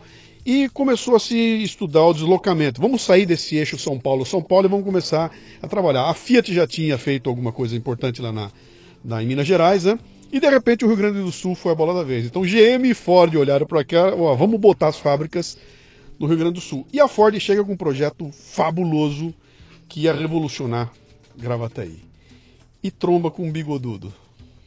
Um bigodudo, que era o, era o Olívio Dutra, Olívio Dutra que estava dirigindo o, o, o, o, Estado, era o, e olhou para aquilo e falou: Não, cara, esses caras estão vindo aqui com muita mãe, eles tão, não vão pagar imposto. Aí vai lá e fala: Nada disso, vamos refazer essa negociação inteirinho e bota condições que a Ford simplesmente fala: não dá, não vou botar a fábrica, a gente não vai fazer aí.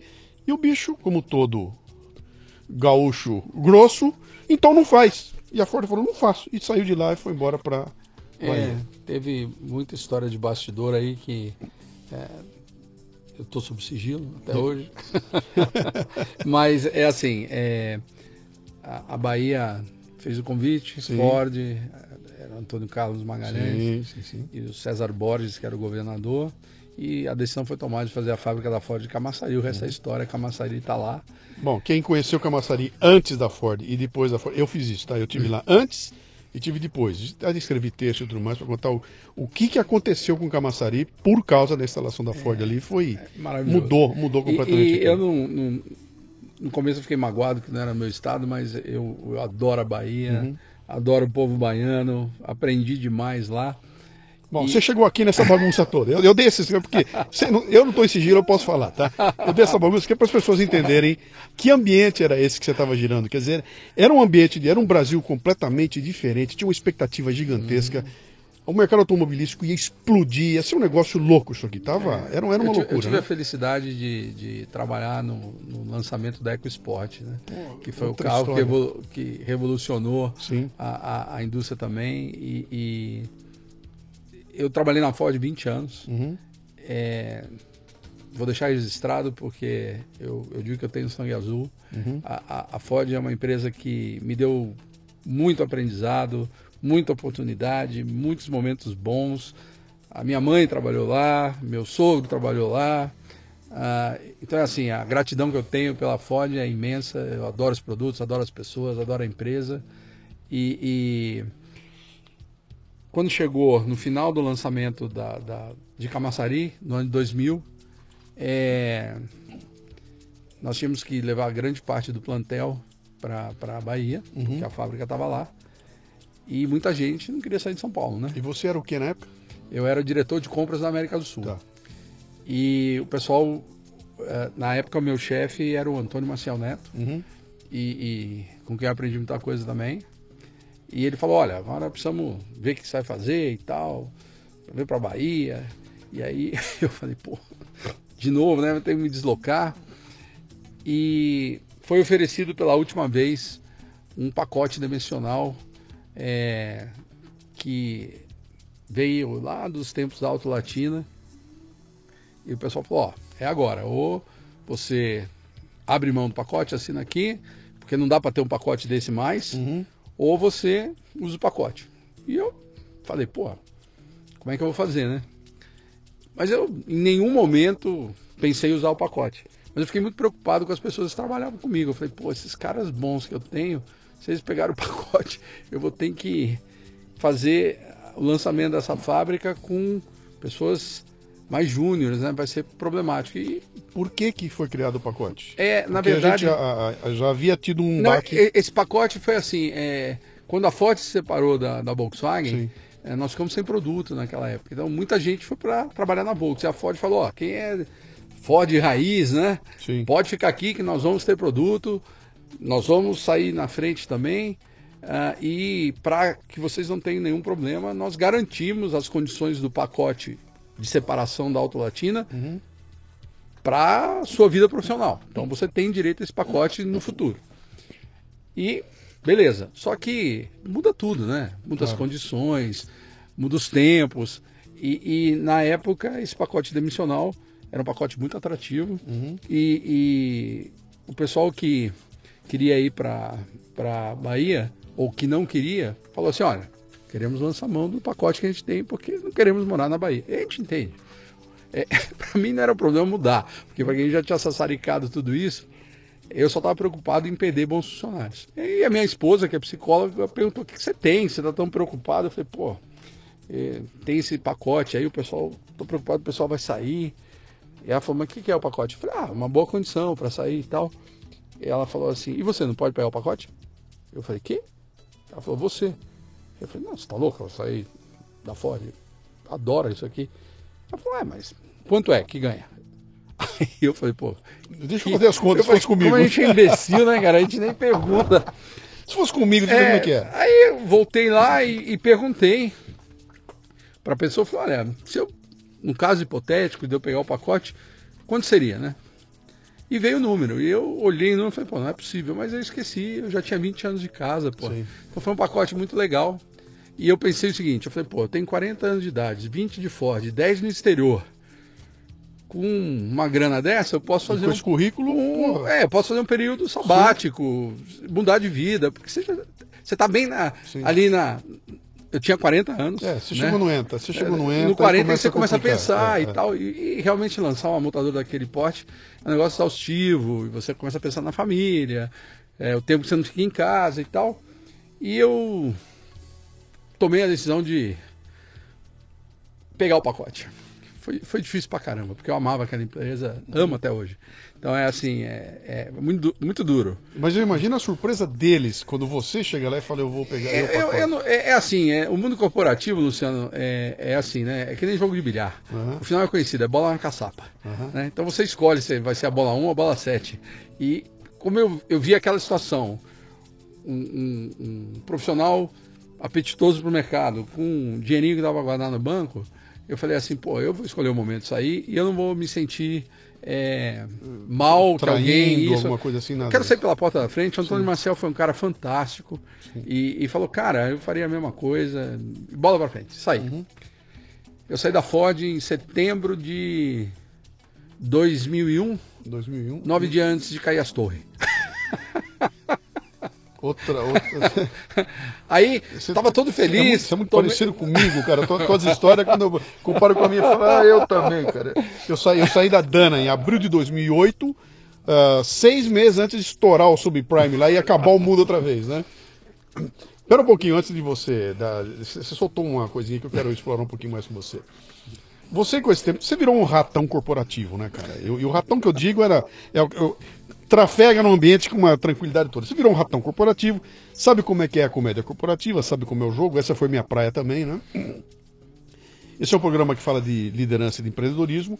Em alguns momentos a gente fala muito dessa questão do empreendedorismo interno, intraempreendedorismo. Quer dizer, para ser empreendedor, eu não tenho necessariamente que ser o dono da minha empresa, eu posso de repente ser um empreendedor dentro desse ambiente que você falou da bola da, na caçapa, né?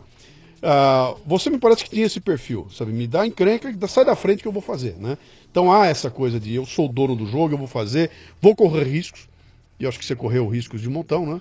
Se tivesse sido um cara sem risco, você não estaria, não teria viajado esse tempo, não teria, não teria sido mandado para todo lado, né?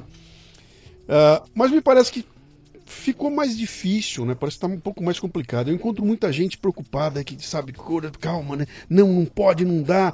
Eu, eu, vou, eu, eu sou contratado para fazer muita palestra, então eu vou no, eu entro no, no intestino da organização da, da empresa e eu vejo o pessoal, o cara, todo mundo morrendo de medo de tomar decisão. E eu olhei e falei, cara, mas será que na minha época eu era assim também? Cara? Eu tinha esse pavor de, sabe, de eu assumir a bola, bater na mesa e seguir adiante. Uh, eu não você, você passou aquele período todo, saiu e depois retornou para o ambiente. Uhum. No, no, como é que você vê essa coisa dessa, essas gerações novas que estão aí, essa, essa, essa, essa coisa do, do, culhão, sabe? Eu vou tomar decisão e, e vou bancar. Na, na verdade, é... mudou muito o, o país, né? Também. Sim. A gente fala. A gente tem esse hábito de crítica do país e tal, mas, pô, eu sou do tempo que uma linha telefônica custava 5 mil dólares, né? Então, no imposto comprava, de renda, né? É, tava no imposto de renda. Você tinha que ir numa bolsa de telefone para se quisesse trocar. Então, é assim, é, talvez por ter vivido um, um tempo pior, é, eu estava batendo esse papo com, a, com as minhas filhas, que também tiveram agora, há pouco tempo, dificuldade para conseguir emprego, já depois de formada e tal. E, e eu falava para elas, ó, oh, minha filha, na, na, no meu tempo a decisão era rápida. Porque era assim, era parecido com hoje, a gente quer qualidade de vida. Sim. Mas qualidade de vida, na minha época, era ter emprego. Se você não tivesse emprego, você estava ferrado. Se você tivesse, beleza. Então, para nós era muito importante estar tá empregado e aí evoluir. Quando eu estava lá dentro, honestamente, Luciano, eu nunca pensei em me dar mal. Uhum. Eu sempre pensei em vamos para frente para colocar. Então, não sei se eu nasci sem emprego, quê, mas essa paixão por resolver problema Fala, é... fala, de, fala de risco, cara, de correr o risco. De, então, é, de repente está no teu colo uma decisão arriscada. Como é que era? É, Ou como é que é? Eu acho assim, é, eu, eu, gasto pouco tempo é, reclamando e, e, muito tempo resolvendo. Eu acho que a energia que você, você coloca na, na, na análise e, e em fazer o risco, você pode colocar na resolução do problema. Então, eu sou um cara que acho que tudo tem solução. Uhum. Vamos, vamos trabalhar, vamos pegar, vamos fazer, vai ter solução, vamos arrumar, traz o cara certo, vem cá. Então, assim, Missão Impossível me fascina. Então, eu, eu, eu curto esse negócio e, e, acho que se você tem esse mindset, uhum. uh, a coisa anda. Quer dizer, o risco nunca é uma barreira para te interromper, é para ser suplantada. É. Ó, o risco tá aí, que legal, é, cara. Porque às vezes você olha para trás e fala assim, pô, quantos anos você tá aí na, no Vidão? 36. Quantas vezes você se deu mal fazendo o que você fez? Ah, uma ou duas. Pô, então valeu a pena, vamos em frente. Agora, é, pode ser que você vai ser abatido em pleno voo, mas aí é a vida, pô. A gente não sabe se vai estar aqui amanhã, se não vai. Então uhum. tem que tocar o barco e, e com a, a, a, mentalidade de vai dar certo, uhum. eu vou conseguir, e se eu não conseguir tudo, eu vou conseguir alguma coisa. E tem aquele negócio, né? Se você não. É, às vezes a gente está sentado num lugar olhando um caminho e fala, não dá para chegar lá. Mas a gente não tem coragem de ir mais perto e ver que, pô, olha, se eu conseguir virar a esquina ali, tem algo novo no contexto que eu não considerava e esse troço vai me levar adiante. Uh, eu fui empreendedor também, né? Pois é, você sai da, da, da Ford para montar o teu próprio meu próprio negócio, negócio. É... no RH. Na, na verdade, RH. eram duas áreas. Nós montamos uma, uma empresa no setor automobilístico, onde a gente fazia montagem de carros especiais para Ford. Uhum. E também é, eu tinha essa ilusão de trabalhar com pessoas. Sim. E eu falei, essa é a área onde eu preciso me desenvolver. Eu quero aprender a respeito disso. E fiz muita pesquisa, fiz curso. E aí eu lancei a, a, a empresa. E essa empresa foi muito legal. Uhum. Que era uma é, empresa de Headhunter, Headhunter e também aconselhamento de carreira, Sim. né? Sim. E eu fiz curso para fazer isso, criei um programa próprio de aconselhamento que é meu xodó e uhum. tal. E, e, fiz muitos aconselhamentos, atendi muita gente, mais de 400 executivos, fiz muita vaga também. Fui muito feliz nesse período. Mas me, eu... me fala um pouquinho, só uma coisinha antes de uhum. você. Ah, você sai da empresa com um puta plano legal na cabeça e sete dias depois os negros derrubam duas torres nos Estados Unidos e o mundo que vinha vindo na direção assim vira pro lado e começa a caminhar para outro lance e é- no dia seguinte você já não, não consegue falar por telefone, o teu, teu cliente não liga, você não pode pegar um avião, o mundo acabou, cara, né? E você fala, cara, e agora eu tô fora da Ford, Tô desempregado. tô desempregado e o mundo acabou e, e agora? E agora? É, foi um período difícil, mas é, percebi que havia mercado para o conhecimento. Eu fui convidado para fazer uma consultoria ah, na área de suprimentos, um, um- um profissional que eu tenho no mais profundo respeito, que foi um, um- parceiro muito legal.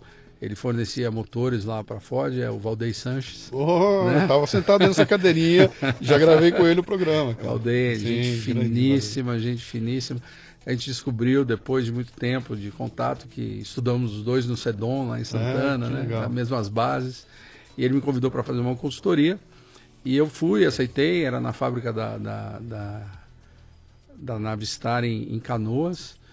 E aí eu falei, pô, esse troço de consultoria pode ser um troço legal, né? Uhum. Então eu falei, vamos nessa. E comecei a, a, a, a, a me enfronhar por esses meios aí. Eu tinha um grupo de, de pessoas que trabalharam na Ford no passado, que já estavam empreendendo nessa área, me convidaram para trabalhar junto também. A gente ficou junto é, 10 anos, são amigos queridos. É. Como é que é acordar segunda-feira e não ter mais o sobrenome Ford no teu cartão, cara? Porque, olha, você.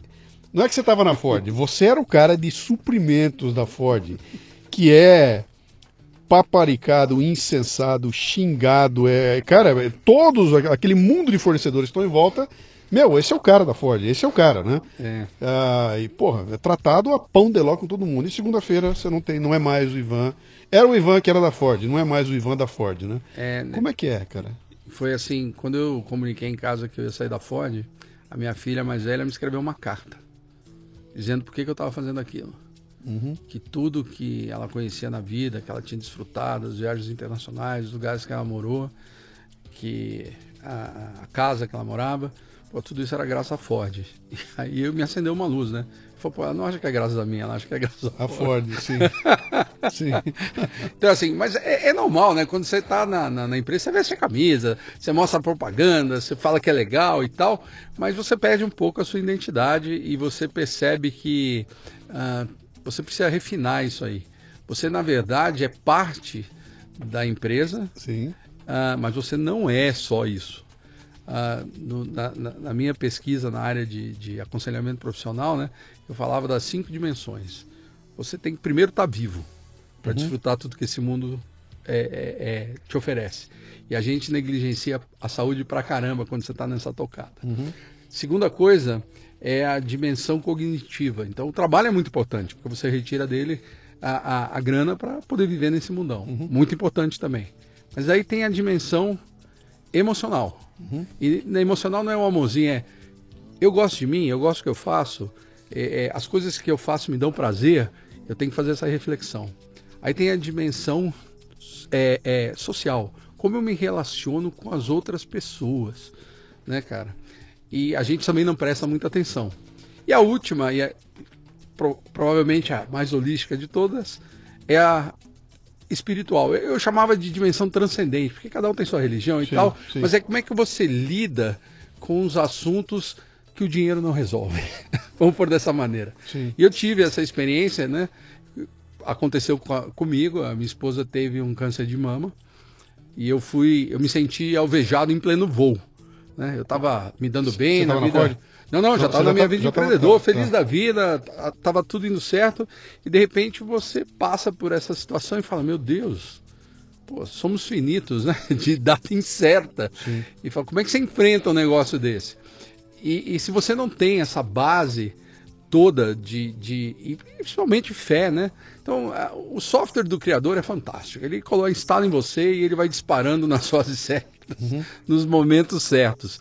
E aí você vai fazendo outras, outras pesquisas e você vai se adaptando. Felizmente deu tudo certo, saímos e tal, mas você começa a prestar atenção e dizer assim, pô, não é só trabalho, né?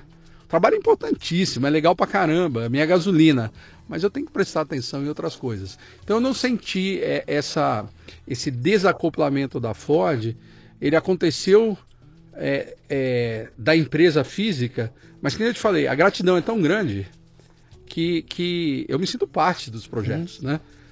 E aí, é, trabalhando na minha empresa de recursos humanos, muito feliz, muito contente, disrupção, LinkedIn, né? Apareceu e de repente as vagas que eu fazia desapareceram, a prospecção ficou muito mais fácil e a, a arrecadação ficou muito mais difícil. Então eu falei, putz. 2004. Foi 2013. 13, já 13. Começou, tá começou em 2011 tá. e eu fui sobrevivendo tá. e tal, achei legal, mas eu percebi que a, a, receita começou a cair. Eu falei, opa, temos que olhar. Muito difícil ser empresário no Brasil, né? É, custo trabalhista, é, preocupação quando cai a receita, chega em 13 terceiro, fala como é que eu vou pagar essa turma, essa receita está caindo. Mas tudo é aprendizado e, e, eu agradeço muito esse período porque hoje eu voltei para o mercado né? e, e uh, fui muito bem acolhido. Em 2013 você sacou que talvez é, uma alternativa seria voltar. Voltar. voltar. E aí eu fui... E não tinha problema. Bom, não, não tinha problema. Pelo que você falou até agora, não tem problema voltar, voltar onde você interessa onde. Não, né? vamos voltar. E, e, e, eu tive o convite de trabalhar no Grupo Caô uhum. e muito grato por esse convite, porque não é todo mundo que dá emprego para uma pessoa de 52 anos. Opa! Né? Caô é Hyundai. É, na verdade, a Caô é o Grupo Caô. Que é Hyundai. Que, Hyundai, Ford. Ford. Subaru. E agora nós estamos também com. A, acabamos de, de adquirir metade da, da Sherry Brasil. Né? Sherry, ok. Isso. Então, é, no Grupo Caô eu comecei na área de compras. Uhum. Aí depois... 2014. 2014. Tá. Aí depois uh, o Antônio Marcel me convidou e falou assim, olha, que tal a gente fazer uma combinação aí de recursos humanos e compras? Aí eu me surpreendi. O Maciel, que, era, que foi teu presidente na Ford. Era o presidente tava, da Caoa. Ele que é, chamou na Caoa? É, foi o Mauro Correia e tá. o Maciel. Tá. O Mauro era colega da Ford, tá. me fizeram o convite, fiquei lisonjado uhum. e, e feliz, porque é assim: se tem uma coisa para uma pessoa que nem eu que é chocante, é ficar sem fazer nada. Você fica desesperado. Sim. Porque você foi treinado para produzir em alta sim, quantidade. Sim, sim, e o desafio na Caoa foi muito legal. Eu assumi. Olha, olha, olha o insight interessante que você está dando aqui, ó, que tem algumas coisas a, ver aí. Uh, os relacionamentos que você criou quando estava lá na, na, na, Ford, profissionais e de amizade, uhum. valeram nesse momento. Uhum. O teu currículo, evidentemente, que se fosse um mané você não teria se chamado outra vez. Mas principalmente você não ter explodido pontes, né? Você não saiu da Ford chutando o pau da barraca, não, odeio, você não fechou, não. não explodiu ponte nenhuma e a hora que Pô, cara, o Ivan é o cara do bem. É, sabe, saiu e, e, não tem problema nenhum da gente chamar ele de novo, porque a gente conhece a figura e sabe que não é um maluco que vai sair por aí. É, eu, como engenheiro, eu gosto de falar assim, eu tenho uma personalidade integralista. Uhum. Eu gosto de somar experiências, não, não diferencialista, né? Não, não gosto de diminuir. E, e, eu sempre sou muito grato a tudo que me aconteceu. Tudo. Do, às vezes as coisas mais difíceis, mas também me ensinaram outros caminhos. E, e a experiência da Caô é fantástica. Eu, eu trabalho com pessoas que trabalharam na Ford. A Caoa é o maior vendedor de Ford da América do Sul, então a Ford de novo está uhum. no meu caminho. E, e foi, foi assim, é, uma combinação, talvez. Muita gente fala, pô, mas você é engenheiro, você foi trabalhar com RH. Eu falei, olha, se eu não tivesse ido trabalhar com RH, nunca ia ter me convidado para fazer essa função Sim. de compras com RH. E muita gente fala, faz sentido? Eu falei, claro, pô, os dois, as duas áreas são, é, se apoiam em negociação né? Uhum. Negociação sindical, negociação com fornecedores, negociação com funcionários. E uh, mais recentemente a, apareceu a oportunidade também de uma reestruturação interna, eu peguei a área de TI. Né? E foi aí que a gente fez a área de serviços compartilhados. É, eu estou me divertindo muito. Né? Bom, para quem é um troubleshooter, cara, é, então, é. juntar TI com RH e, e compras, meu Deus, isso é a melhor coisa. E, Só falta botar o marketing aí. aí não, espera um pouquinho também. Não, não, não. não. Nós temos um, um, um, diretor comercial fantástico também. O grupo é muito legal uhum. e, e, o relacionamento na, na, na Cal é, é, muito sadio. A gente é, é, é, é, um grupo de pessoas onde o ego está sob controle. Uhum. Então a gente quer acertar. A gente quer ir além, a gente sonha muito grande. Uhum. E, e agora com essa aquisição da Sherry, nós temos certeza que nós vamos colocar um produto chinês num patamar diferente. Né? Como é que foi a sua transição de sou o dono do negócio, tomo as minhas decisões, faço o que eu quiser, não presto conta para ninguém, para voltar para um ambiente onde já não é mais assim. Você tá, você teve algum problema de readaptação? Você encontrou, tirando essa parte da cultura da empresa que realmente é diferente, uhum. mas eu digo assim, na, na questão de você agora voltar para um ambiente corporativo grande, você encontrou um ambiente diferente do que era quando você largou há 10 anos atrás e e quando você olha assim na estrutura dele, ó, sabe essa coisa de eu estou dentro de um time, tem um chefe lá em cima, tem para reportar, você encontrou alguma coisa diferente? Não, eu, eu, fui muito feliz, eu me encaixei rapidamente. É, foi é como se eu voltasse a jogar futebol do mesmo jeito que eu jogava antes. Mais gordinho, ah, mais gordinho, joelho, mais simpático. Já não dá para ser centroavante é, brigador. Tem que ser o Romário, né? Não. Passa a bola aí. Eu... E, e, mas é assim, uh, o, o, diferencial que eu encontrei na, na, na Caoa é uma empresa de dono, né? Dr. Carlos Alberto Sim. é o dono.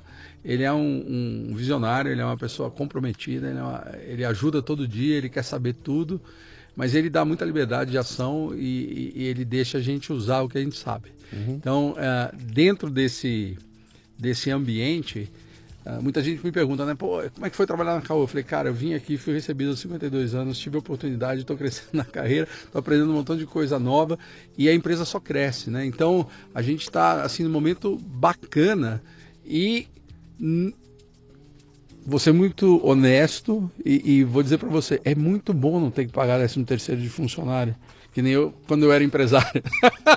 eu você agora falou, recebo desse Você falou uma coisinha aqui antes de começar a palestra, você falou para mim, falou, cara, quanto do que eu ganhei eu gastei com o processo trabalhista, com... É difícil. Você, teve, você trabalhou com muita gente, você contratou sim, muita gente sim, também, você teve, né? Chegamos a ter 250 funcionários. Né? Então, mas é, é, assim, por isso que eu admiro muito o Dr. Carlos, ele tem hoje lá 7 mil funcionários. Uhum. Então ele gera emprego aí fácil para 28 mil pessoas diretas e não sei quantos mil indiretos. Sim. É um grupo muito grande, muito influente e divertido, porque a gente tem desafio todo dia. Agora, o ciclo decisório da CAO é muito mais rápido. Né? Porque quando Sim. a gente tem que decidir, a, a gente formula, uhum. conversa com o Dr. Carlos e, e, ele é um visionário. Vou, então vou, te, vou, vou, te, dar uma dica olhando de fora, uhum. examinando de fora. Né? Uhum. Examinando de fora. Ah, a gente viu que o que aconteceu com a, com a indústria automotiva no Brasil nos últimos, sei lá, 4, 5 anos foi um. Na minha época que estava lá, se tivesse acontecido isso que aconteceu, teria sido terra arrasada, porque a queda foi brutal, foi um uhum. negócio terrível, cara. Mandaram gente embora que não acaba mais, e, e houve realmente um desmanche aqui no Brasil. Elas estão aí também, você vê que estão tudo. Para que lado nós vamos, né? E a Caoa surge de um jeito meio diferente. Quer dizer, é uma, é uma empresa comercial que vive de vender carro.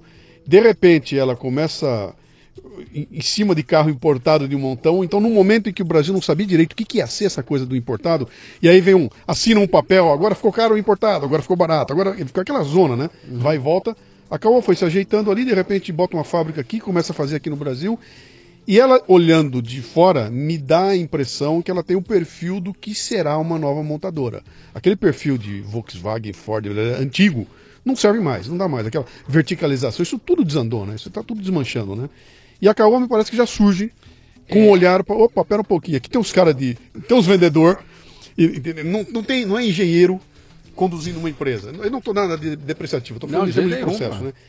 É vendedor, cara. Então, bicho, para que lado vai? Tem que mudar para lá. Vai lá, vira e vai, vai, vai. E essa coisa que você falou da agilidade, me parece que é a alma do negócio. Então, se ela está crescendo e aparecendo e montando, é porque acho que tem esse espírito de vamos resolver já, cara. É, as fases foram assim, ela era uma. Ela comercializava veículos, vendia. Uhum. Depois ela montou veículos. Uhum. A gente está desenvolvendo tecnologia. Nosso centro, nosso laboratório em Anápolis é fantástico. Uhum já estamos desenvolvendo patentes e tal. Vai sair um veículo feito no Brasil? É, é, é quem sabe, né? Hora, Sonhar é, é vale a pena, né? É. E, e, nós estamos olhando sempre para uma, para uma, a, de novo, qual é a tecnologia que a gente precisa? Uhum. Nós temos o desejo de ser, sem dúvida nenhuma, somos a, a, montadora nacional. A gente quer isso, né? Uhum. E quer fazer parte do, do, do, do mundo do automóvel e essa, essa associação com a Sherry é, nos coloca em contato com o segmento automotivo que mais cresce no mundo, que é a China. Sim, né? Sim. A escala chinesa é um negócio. É, eles vendem por mês o que nós produzimos no ano. Né? E, só que uh, estamos trabalhando muito, uh, os novos veículos que vêm por aí, é, no outro patamar de qualidade, super bacana. E- mas voltando aqui em carreira, né? Como eu me sinto, né? Uhum. Eu me sinto Ronaldinho é, é fenômeno, né? Voltando cara? pro Corinthians. Voltei pro Corinthians e é gol, cara. Eu É. quero fazer gol. fazer gol. Tô barrigudinho e tal. Mas Carequinha, daí, mas eu quero fazer gol. E o time lá é, é um time de primeira linha, Uhum. pessoal é, compromissado e muito divertido. E o Uhum. mais legal é que existe um mix muito grande de jovens e pessoas com experiência. Então, a- a- esse amálgama aí de Sim. pessoas está indo muito bem. A gente aprende um com o outro, Uhum. é, a energia do jovem, a experiência do que já tem mais horas de voo. A gente combina tudo isso junto e está fazendo história no, se- no segmento. Então, assim, estou muito feliz. Deixa eu ir pro final aqui. Eu quero, nós. quero terminar do jeito que nós começamos aqui. Vamos nós. Troubleshooter. Olha pra trás, pra esses. Quanto tempo de carreira? 30? 36 anos. 36. Pô, mas você casou e a carreira é junto. É casado e carreira ao mesmo tempo, Isso, né? isso, Legal. isso. Ah, olha pra trás desse esse tempo todo aí, pensando nessa questão do troubleshooter, né? Passa um recado pra moçada aqui. Então tem um Zezinho nos ouvindo aqui, ele tá no busão. Tá indo pro trabalho no busão. 45 minutos no trabalho, tá coçando a cabeça, que saco, cara, lá vou eu. Cheio de plano, ele tem 24 anos de idade, cheio de querer mudar o mundo, mas vai para aquele trabalho pentelho, aquela encheção de saco, ele ganha pouco. Ai, que inferno. Qual é o recado que um troubleshooter tem para passar para alguém desse, desse, nessa vibe? cara? Zezinho, primeira coisa, acredita, cara. Uhum. Acredita que vai dar certo, que dá certo. Primeira coisa. É, se esforça ao máximo. Não sei, não sei o que você faz, mas faz sempre da melhor maneira possível. Fala assim, eu vou ser especialista, o, o melhor na minha categoria. Eu quero ser o melhor. né? Então, acredite nisso. Prepare-se para mudanças, porque elas ocorrem todo o tempo. Tenha tesão por mudança. Né? E se você vê um problema, cara, abraça, porque é ali que está a, a oportunidade. Eu vejo hoje, assim, ah, as barreiras estão para ser vencidas, pô. E tenha certeza que você vai conseguir. Investir em educação fundamental. Eu acho que você mencionou em Manufatura 4.0, coisas que vão mudar. Não tem jeito. A gente tem que se educar e eu tenho 56 anos. O mundo que eu vivo só melhorou. Eu sou um pouquinho diferente. Eu não acho que o mundo piorou. Eu acho que o mundo só melhorou. Ah, novos desafios que exigem novas soluções. Então vamos atrás, vamos fazer. E no final, cara, do dia, é, usa a sua energia para agradecer, não para reclamar. Porque nada enche mais o saco que cara que só reclama, sem ter proposta de como resolver. Então vai lá, você pode até fazer crítica e tal, mas coloca a sua energia na solução do problema, não na explicação do problema. Antônio Maciel me ensinou muito isso, eu sou muito grato a ele e, e eu- eu fiquei pensando, mas é isso aí. Não gasta energia explicando por que, que não dá. Gasta energia fazendo dar. E, e isso faz toda a diferença. Para as pessoas que pensam assim, a vida sorri, cara. Tenho certeza Até que vai porque tem gente te observando. E esse pessoal que está te observando, ele não está olhando como. Ele está olhando a tua atitude. Fala, cara, olha, tudo bem, o cara errou tudo, mas bicho, olha a atitude do cara. Olha, olha como é que é, cara. Esse é o cara que eu quero do meu lado. Eu não quero o pentelho aqui. O cara é muito bom, mas me enche o saco, cara. Olha o outro, né? Olha, pô, vamos treinar um Vamos pouquinho mais, fazer, porque a habilidade vamos você fazer, desenvolve e tudo mais, fazer. você treina, né? E, e isso te faz sentir jovem, né, cara? Pô. Uhum. Essa energia que te transforma e que faz você acordar cedo. E no final, é, é, essa constatação que o trabalho é transformador. Cara.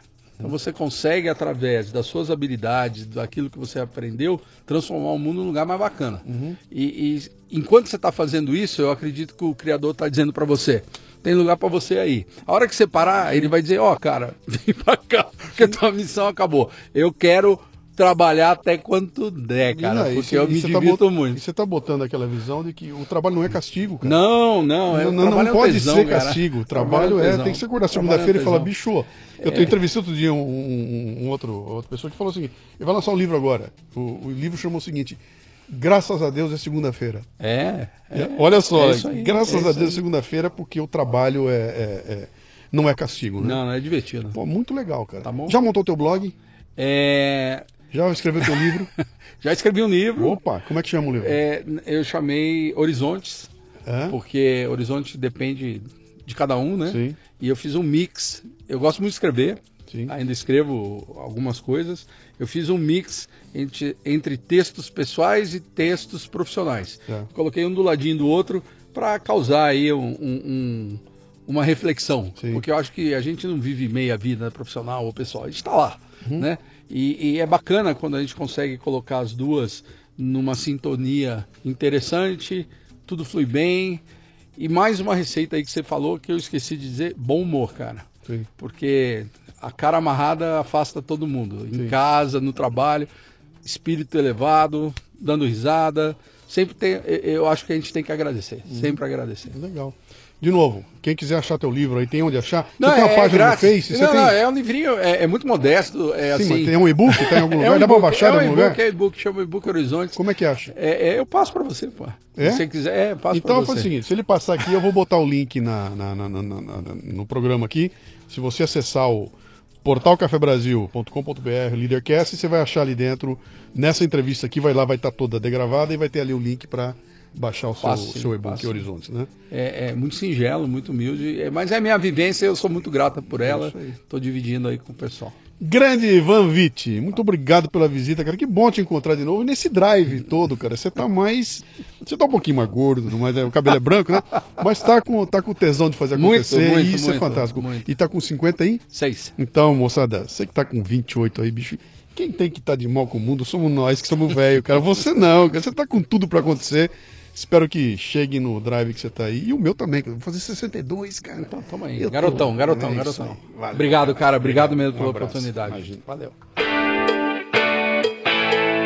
Muito bem, aqui termina mais um Leadercast. A transcrição do programa você encontra no leadercast.com.br. Para ter acesso a esta temporada completa, assine o Café Brasil Premium no cafebrasilpremium.com.br. Este programa chega até você como parte do projeto Café Brasil Premium, um ambiente educacional sem ser chato nem superficial, que já conta com mais de mil assinantes, recebendo todo mês conteúdos voltados ao crescimento pessoal e profissional.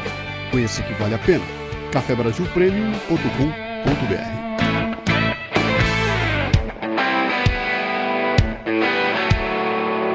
Você ouviu o Leadercast com Luciano Pires.